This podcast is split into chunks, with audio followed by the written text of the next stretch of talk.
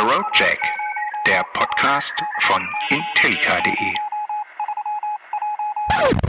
In dieser der letzten Märzwoche wurde bekannt, dass der Autobauer Daimler sich sowohl mit BMW als auch mit Volkswagen über die gemeinsame Entwicklung eines Betriebssystems für Fahrzeuge ausgetauscht haben soll.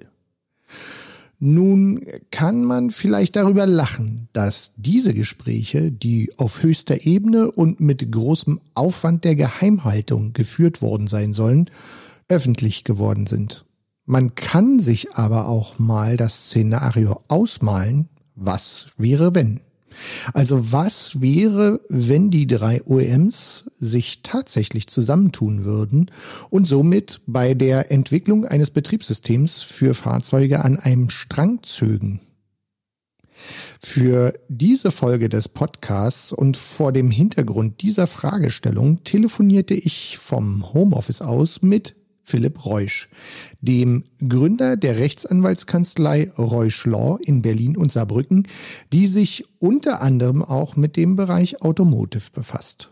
Direkt zum Einstieg wollte ich von Philipp Reusch wissen, ob es denn Kartell- und wettbewerbsrechtlich überhaupt denkbar und möglich wäre, dass die Autobauer gemeinsam an einem solch ausgedehnten Softwareprojekt arbeiten könnten, ohne die entsprechenden Wettbewerbs- und Kartellbehörden auf den Plan zu rufen. So, wir haben heute hier an Bord am Telefon, weil es ist ja Corona-Zeit und man darf sich nicht persönlich treffen. Wir haben an Bord Philipp Reusch. Er ist Gründer von Reusch Law, einer Anwaltskanzlei, die sich unter anderem auch mit dem Thema Automotive schon seit vielen Jahren beschäftigt. Richtig, Philipp? Richtig. Hallo Jens. Wir haben auch ein ganz konkretes Thema. Und zwar gab es die in dieser Woche den Punkt, dass wohl der Autohersteller Daimler sich intensiver in Gesprächen befunden haben soll oder befinden soll. Unter anderem mit dem Autobauer BMW, aber auch mit dem Autobauer Volkswagen. Hintergrund der ganzen Geschichte ist wohl, dass man ja durchaus die Softwareentwicklung für Fahrzeuge als große Herausforderung sieht. Was mich dabei interessieren würde, ist, kann man denn erwarten, dass Autobauer in dem Segment eng zusammenarbeiten können, ohne dass sozusagen das Kartell- oder Wettbewerbs- oder und Wettbewerbsrecht dabei zu einem großen Problem wird? Ich glaube, das kann man erwarten das hängt halt sehr von der Ausgestaltung ab, wie diese Zusammenarbeit und vor allem das spätere Betriebssystem, was sie da entwickeln wollen, denn dann auch anderen zur Verfügung gestellt wird.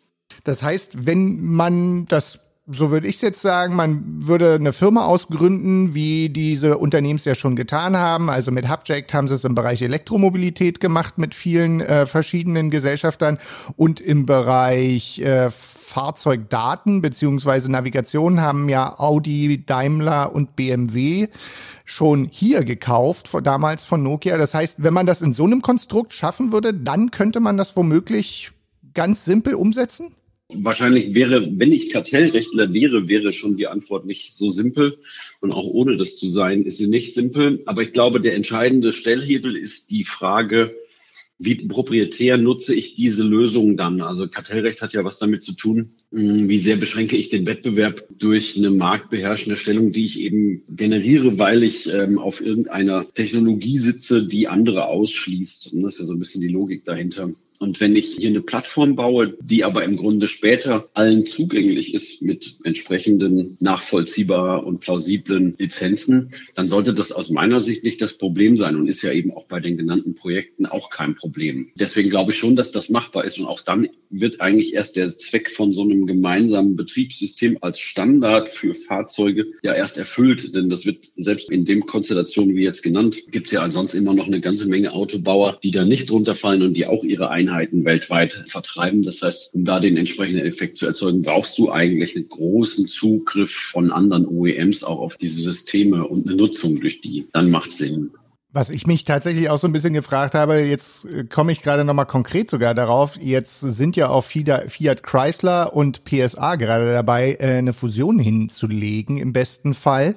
Und auch da ist es ja so, ich glaube, das sind dann irgendwie 20 Automarken, das müsste ja kartellrechtlich dasselbe Problem sein ansonsten, oder? Das ist sogar kartellrechtlich wahrscheinlich noch ein viel, viel knackigeres Problem, weil da ist ja klar, du hast einfach einen bestimmten Market Share und den wird die Europäische Kommission und auch alle anderen Kartell Kartellbehörden auf der Welt werden sich natürlich angucken, ob dadurch ähm, das Gleichgewicht im Markt nochmal beeinflusst wird. Jetzt umgekehrt, wenn du gemeinsame Betriebssysteme entwickelst, ist das ja schon viel, viel schwerer zu beantworten, ne? ob dadurch jetzt eigentlich sofort der Markt beeinträchtigt wird. Also es ist zutiefst schwierig zu prognostizieren und auch keine rein rechtliche Frage, sondern da muss wirklich jemand mit Modellen ähm, entsprechend simulieren, ob sich das denn auswirkt. Und das kann ich auch gar nicht sagen. Das weiß ich nicht. Mhm. Wenn ich das jetzt so ein bisschen durchhöre, kann man sagen, es wäre vielleicht sogar eine Empfehlung, wenn diese Autobauer im Rahmen auch des Rechts, was sie zu beachten haben, diese Gespräche miteinander führen, um zu gucken, vielleicht auch zu Google oder auch zu Apple und zu anderen großen Anbietern, gerade vielleicht aus dem chinesischen Markt heraus, eine entsprechende Vereinbarung zu treffen, die so ein Projekt dauerhaft möglich macht? Ja, ich glaube schon. Also im Grunde geht es ja so ein bisschen darum, eigentlich eine Art Standard zu generieren. Ne? Und Standards haben ja den Vorteil, dass sie, wenn sie einmal postuliert sind, sie jedem ermöglichen, sich unter Einhaltung des Standards auch am Markt zu beteiligen. Das macht jede harmonisierte Norm im Produktsicherheitsrecht genauso. Und dann weißt du eben auch, wenn ich das äh, nutze und das einhalte, dann können meine Kunden mit dem Fahrzeug eigentlich zu jeder Werkstatt und jede Werkstatt kann das auch auslesen und ich kann auch auf jede Cybersecurity-Fragestellung unique reagieren. Da muss ich also nicht immer irgendwie jeweils eine proprietäre Lösung bauen. Das scheint aus meiner Sicht doch der Einfluss zu sein, den der da der Stellhebel ist, ob, ob du das machen kannst oder nicht. Mhm. Und was ich mich natürlich auch mal so ein bisschen frage, alle drei Unternehmen haben ja in dem Bereich, also gerade weil es ja auch dann um, irgendwann um das Thema automatisiertes und autonomes Fahren geht, die haben alle wahrscheinlich tausende Patente schon längst angemeldet. Würde man sowas damit reinschmeißen, damit sowas sinnvoller funktioniert oder wäre das eher eine Option zu sagen, nee, da bleiben wir denn schön noch auf dem, was wir haben und dann muss halt diese neu gegründete Gesellschaft im Zweifel Lizenzgebühren in die Richtung bezahlen?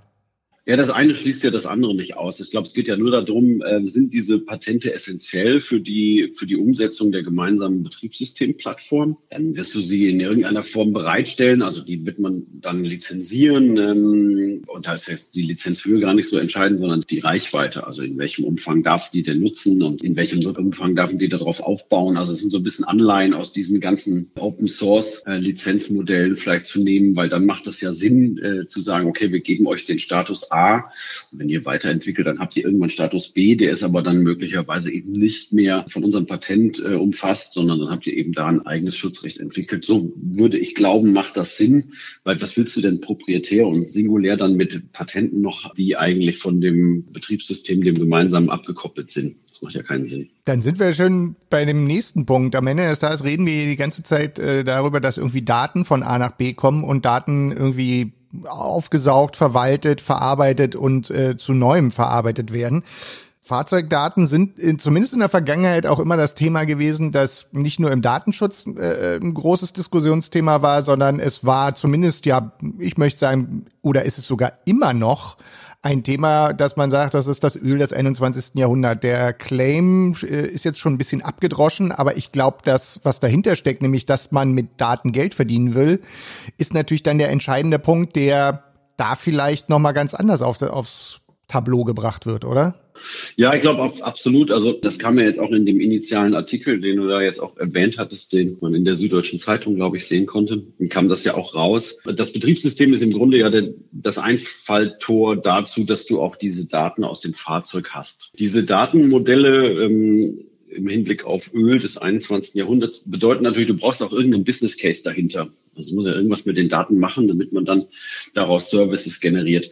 Und je mehr du natürlich hast und je mehr Services du da anklicken kannst, ähm, desto erfolgreicher ist das. Also wenn man sich das so zum Ende durchdenkt, dann ist es ja am allersinnvollsten, wenn im Grunde alle Fahrzeugdaten und auch alle Nutzerdaten im Grunde erstmal vorliegen und dann die jeweiligen Services, die da andocken wollen, dann andocken können in dem Umfang, den sie da auch gerade datenschutzrechtlich eben benötigen. Das kann dann sein, dass es einmal die Versicherung ist, die jetzt deine Fahrweise zugrunde legt, wenn sie die Prämie berechnet. Das kann aber auch sein, dass die Staatsanwaltschaft ist, die eben feststellen will, ob äh, das wirklich der Jens Stöfhase war, der da durch die Blitzerkontrolle ähm, durchgebrettert ist. Und es kann aber auch sein, dass es eben die Werkstatt ist, die sagt, ja, wir möchten äh, Ihnen, ähm, lieber Herr Stöfhase, dauernd eine Nachricht schicken, wenn wir der Meinung sind, Sie müssten eigentlich mal zur Wartung. Und es könnte natürlich auch sowas wie der TÜV sein, der demnächst digitale HU machen will. Also die brauchen alle unterschiedliche Daten, Qualität Qualitäten und Konsistenzen. Manche brauchen es äh, anonymisiert, da reicht's. Manche brauchen es komplett personalisiert.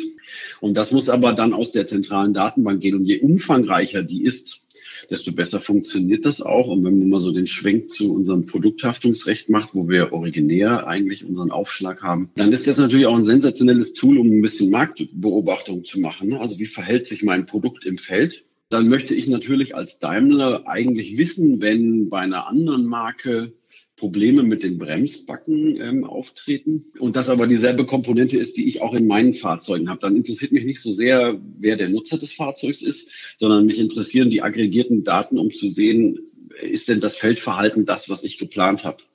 Das kriegt man natürlich sinnvoll nur dann hin, wenn man auch eine entsprechende Datenbreite und Tiefe hat. wenn ich das über meine eigene Flotte mache, ist es relativ lame, weil die Daten habe ich so oder so. Aber wenn ich es eben über Fremdmarken mache, dann hilft mir das ungemein. Deswegen, je breiter die das hinbekommen, desto besser. Und deswegen ist, glaube ich, die, die Open Source Logik äh, des Betriebssystems einfach entscheidend. Ich glaube, dann haben wir es schon. Philipp, das war grandios. Ich habe wieder was gelernt. Ich hoffe, unsere Hörerinnen und Hörer haben auch was gelernt. Und das alles zu Zeiten, wo wir vielleicht bei Corona Homeoffice Alarm auch die Zeit dafür haben, uns mit solchen Themen auseinanderzusetzen. Ja, das ist das Schöne daran. Genau das ist das Schöne daran. Demnächst gerne wieder live und in Farbe, Angesicht zu Angesicht, aber solange das nicht geht, gerne auch so. Ich danke dir. Danke. Der Podcast von intelika.de.